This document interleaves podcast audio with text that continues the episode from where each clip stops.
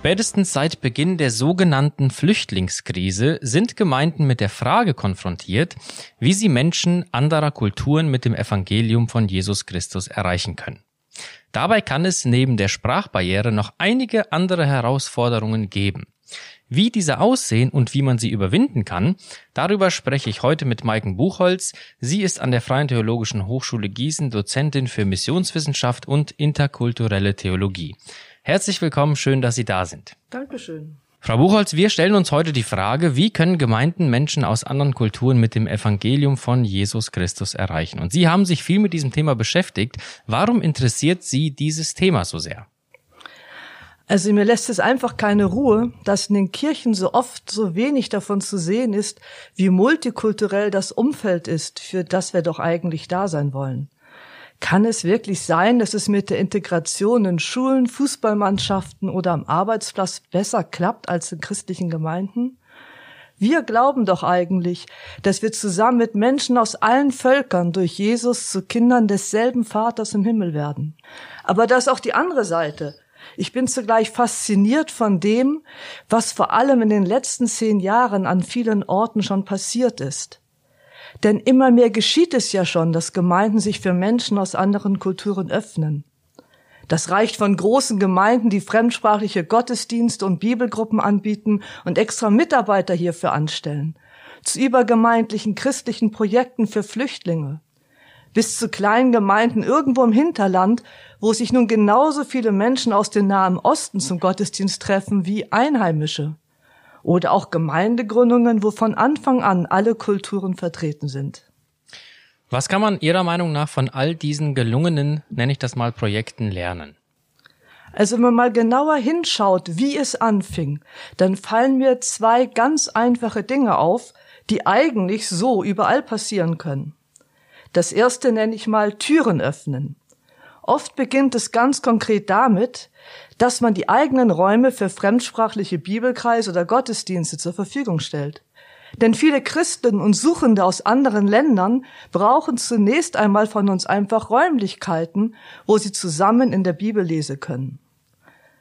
Räume zu teilen bedeutet immer auch, selber Nachteile hinzunehmen. Als Faustregel gilt, geteilter Raum, doppeltes Chaos. Man könnte ja jetzt kritisch entgegnen oder fragen, bleibt es dann nicht oft dabei, dass man einfach nur Räume vermietet und kommt es dann nicht oft sogar eher zu Konflikten als zu einer Annäherung? Oh ja, ich denke, da gibt es auf jeden Fall einiges an Konfliktpotenzial. Das sollte man nicht beschönigen. Aber darum macht es einen großen Unterschied, ob man das einfach nur als ein günstiges Mietverhältnis betrachtet oder als eine Dienstgemeinschaft mit dem gemeinsamen Ziel, dass Menschen aus anderen Muttersprachen von Jesus hören. Ich habe großen Respekt vor den Hausmeistern und ehrenamtlichen Ordnungshütern, die sich solcher Mehrarbeit stellen. Denn wo man Räume wirklich von Herzen miteinander teilt, weil man ein gemeinsames Anliegen hat, da wachsen über die Zeit dann auch Beziehungen und Vertrauen. Man beginnt voneinander zu lernen, einander zu helfen, in manchen Sachen zusammenzuarbeiten. Mitglieder der Gastgemeinden werden vielleicht zum Beispiel in der Gastgebergemeinde getauft. Oder sie schicken ihre Kinder dort ins Kinder- und Jugendprogramm. Und das alles begann vielleicht damit, dass man Menschen aus anderen Kulturen den Schlüssel zu einem Gemeinderaum anvertraute. Meine zweite Beobachtung bei gelungenen Projekten ist, es beginnt durch die Initiative und Offenheit von einzelnen Menschen. Denn Kontakt zu einer Gemeinde bedeutet ja, dass man konkreten Menschen begegnet. Und Beziehungen und persönliche Begegnungen sind in den allermeisten anderen Kulturen noch viel wichtiger als bei uns. Gemeinden öffnen sich für andere Kulturen durch Schlüsselpersonen und Brückenbauer.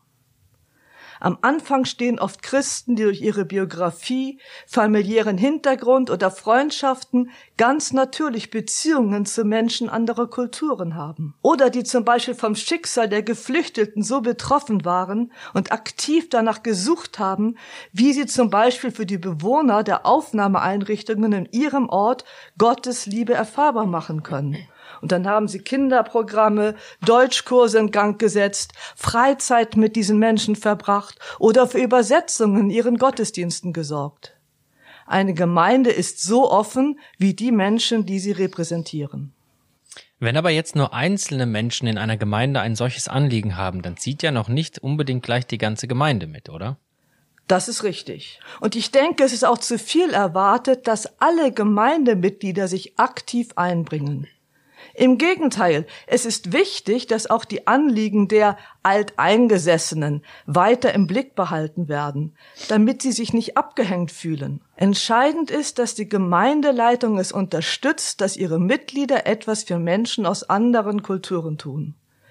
Wichtig ist dann aber auch, dass man alle Gemeindemitglieder an dem Anteil haben lässt, was dort passiert. Egal, ob es sich um Projekte handelt, die zur Gemeinde gehören oder bei denen Gemeindemitglieder mitarbeiten oder um fremdsprachliche Bibelkreise, die sich in den Räumlichkeiten treffen. Personen, die in der Gemeinde bekannt sind, müssen regelmäßig davon erzählen, so wachsen über die Jahre Beziehungen und die anderen bekommen Gesichter und so auch einen Platz im Herzen. Ich bin mir sicher, das öffnet über die Zeit mehr und mehr Menschen in der Gemeinde den Blick dafür, mit Gottes Augen auf Menschen anderer Kulturen zuzugehen. Was empfehlen Sie Gemeinden, die jetzt konkrete Schritte unternehmen wollen, um eben mehr Menschen aus anderen Kulturen zu erreichen? Also ich empfehle, Erkundigt euch und schaut euch an, was andere auf dem Gebiet schon so machen. Und dann redet miteinander darüber, was ihr in eurer Gemeinde realistisch umsetzen könnt. Vielleicht ist erst einmal dran, ein schon bestehendes Projekt durch Mitarbeit oder Räumlichkeiten zu unterstützen. Durch solchen Kontakt bekommt man dann auch sehr schnell Hinweise auf hilfreiche Ressourcen. In diesem Bereich ist schon unwahrscheinlich viel geschehen innerhalb der letzten Jahre. Ehrlich gesagt denke ich, wer wirklich etwas unter Menschen anderer Kulturen machen möchte, der hat dazu eigentlich seit Jahren schon reichlich Gelegenheit. Wir sollten aber bei dem Thema nicht nur an besondere Menschengruppen denken, wie neu angekommene Flüchtlinge. Die meisten Menschen, die einen anderen kulturellen Hintergrund haben, leben ja schon lange hier. Sie sprechen Deutsch, sind Kollegen, Nachbarn, Mitschüler und so weiter. Die Frage ist, ob sie in unseren Gemeinden vorkommen. Es geht eigentlich um grundlegere Fragen als darum, welches Projekt man starten kann. Manchmal habe ich sogar den Eindruck, dass jede Gemeinde, die etwas auf sich hält, den Druck verspürt, sie müsse auch mit ein paar Alibi-Migranten ihr einheitliches Bild farblich leicht auflockern. Welche grundsätzlichen Fragen sollte sich also eine Gemeinde stellen, die Menschen aus anderen Kulturen erreichen will?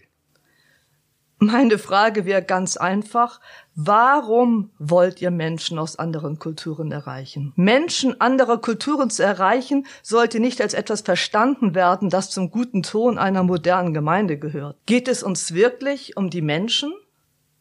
Kenne ich überhaupt jemanden, den das betrifft?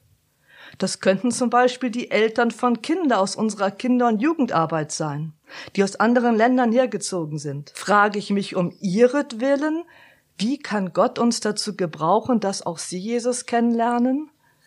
Würden Sie sich in meiner Gemeinde willkommen fühlen? Oder würde meine Gemeinde Ihnen den Eindruck vermitteln, dass Sie dort fehlen am Platz sind? Also eigentlich geht es dabei um dieselben Fragen, die uns bei jedem Menschen beschäftigen sollten. Da ahnt man aber schon, dass sich vielleicht bei uns selbst etwas ändern muss, wenn plötzlich tatsächlich Besucher mit anderem kulturellen Hintergrund bei uns auftauchen und dann auch wiederkommen sollen.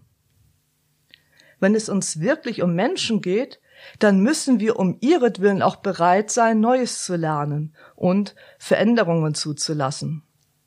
Dabei geht es gar nicht um umstürzende, aufwendige Veränderungen der Gemeinde. Es geht im Kern darum, sich bewusst zu machen, Menschen können anders ticken als wir und sind darum weder schlechter noch beschränkt, noch beschränkt, noch rückständig. In dem Zusammenhang sollen wir uns klar machen, Gemeinde verändert sich immer durch die Menschen, die neu hinzukommen. Und wir sollten nicht erwarten, dass andere Menschen irgendwann mal genauso werden wie wir. Wenn es uns wirklich um Menschen geht, dann muss es in der Gemeinde ein Interesse daran geben, besser zu verstehen, wie man in anderen Kulturen denkt und empfindet. Oder wie es ist, mit zwei Kulturen aufzuwachsen. Denn das betrifft ziemlich viele Menschen um uns herum. Dazu gibt es inzwischen sehr gutes Material. Es könnten so viele Missverständnisse und Verletzungen vermieden werden, wenn sich mehr Leute die Mühe machen würden zu verstehen, warum zum Beispiel für manche Menschen das Thema Respekt und Ehre so wichtig ist und was sie damit meinen. Oder welche Bedeutung die Gemeinschaft in vielen Kulturen hat und das gemeinsame Essen, wie man ganz anders mit Zeit oder Konflikten umgehen kann. Es wäre ein Zeichen, wenn Christen hier durch besondere Lernbereitschaft auffallen. Aber auch hier gilt, es ist unrealistisch zu erwarten, dass das alle in der Gemeinde interessiert. Aber wenn es so gut wie niemanden interessiert, dann muss man sich schon fragen, interessieren wir uns wirklich für Menschen aus anderen Kulturen? Oder möchten wir einfach irgendwas tun, weil es doch alle tun? Das heißt, es geht schon grundsätzlich um die persönliche Einstellung als einzelner Christ in der Gemeinde und dann auch als Gesamtgemeinde.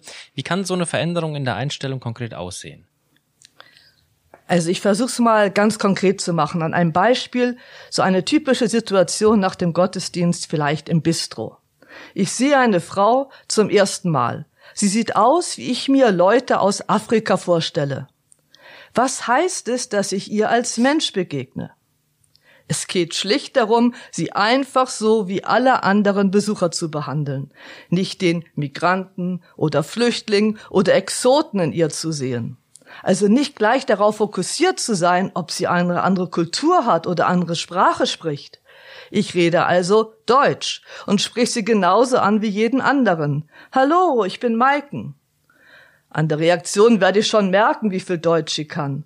Wahrscheinlich kann sie es fließend. Und dann frage ich bitte nicht als nächstes, woher kommst du? Also ich meine so wirklich. Ich sag auch nicht, oh, warum sprichst du so gut Deutsch?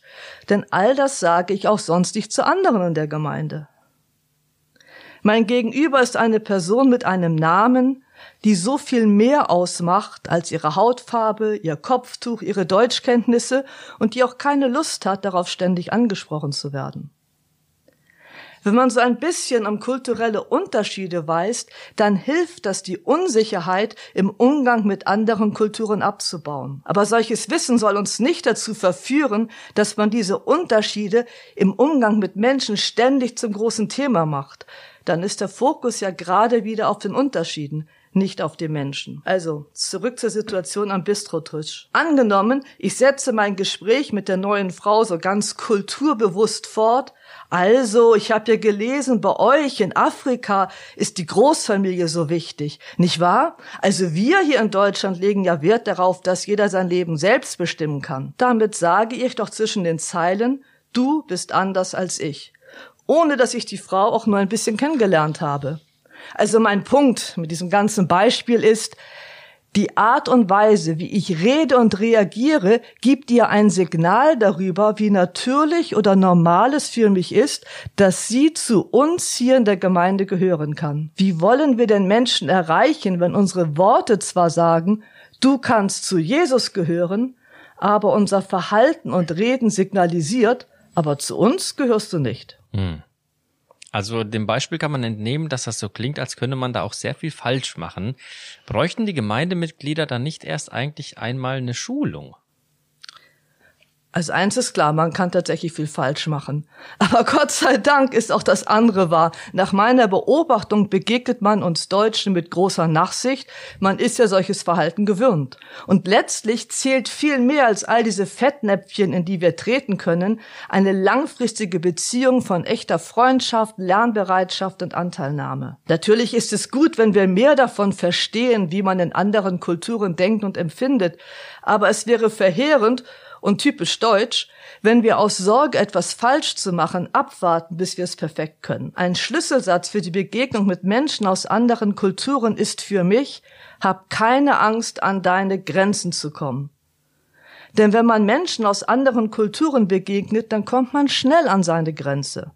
Meine Sprache kommt vielleicht an ihre Grenze. Ich weiß nicht, wie ich mich verhalten soll. Ich werde mit Fragen konfrontiert, über die ich noch nie nachgedacht habe. Da braucht es den Mut, sich dumm zu fühlen und auch häufig mal dumm dazustehen. Darum ist es viel bequemer, im vertrauten Terrain zu bleiben. Was kann man jetzt gegen diese Angst tun, an seine Grenzen zu kommen? Das kann ja schon sehr herausfordernd sein. Das stimmt, weiß ich aus eigener Erfahrung. Ich denke, der Knackpunkt ist zu erkennen, meine Grenzen sind nicht Gottes Grenzen. Wer ein bisschen Einblick da rein bekommt, auf wie vielfältige Weise Jesus das Herz von Menschen aus anderen Kulturen zu sich zieht, der macht sich dann keine Sorgen mehr darüber, an seine eigenen Grenzen zu kommen. An positiven Beispielen kann man sehen, wenn Gemeindemitglieder daran Anteil nehmen können, wie Menschen mit anderen Denkweisen, Religionen und Lebensfragen ihre Antworten bei Jesus finden und ihm dann nachfolgen, dann wird das nachhaltige Veränderungen schaffen. Solche Gelegenheiten müssen wir nutzen, zum Beispiel Taufen in einem gemeinsamen Gottesdienst mit einem kurzen Zeugnis und dafür großartige Anlässe. Wer dann Menschen aus anderen Kulturen begegnet, der sieht dann hoffentlich nicht mehr als erstes die Unterschiede im Aussehen, Sprache, Kultur, Denken und so weiter, sondern er denkt, Jesus, ich bin gespannt, wie du in seinem Leben handelst. Also ich denke, hinter den vielen gelingenden Projekten, wo Gemeinden Menschen anderer Kulturen erreichen, steht genau diese Sichtweise. Meine Grenzen sind nicht Gottes Grenzen. Ja, Frau Buchholz, ich danke Ihnen ganz herzlich für diese ganz wertvollen Impulse zu diesem wichtigen Thema. Ich wünsche Ihnen Gottes Segen für Ihre Arbeit an der FTH in Gießen. Wer mehr über das Thema erfahren möchte, der findet in der Episodenbeschreibung einige Literaturhinweise und weitere Quellen zu diesem Thema. Und wer mehr über die Arbeit von Frau Maiken Buchholz erfahren möchte, der kann sich informieren unter www.fthgießen.de. Dort kann man mit ihr auch in Kontakt treten. Ich danke Ihnen fürs Zuhören. Mein Name ist Arthur Reiswig und Sie hörten FTH Podcast.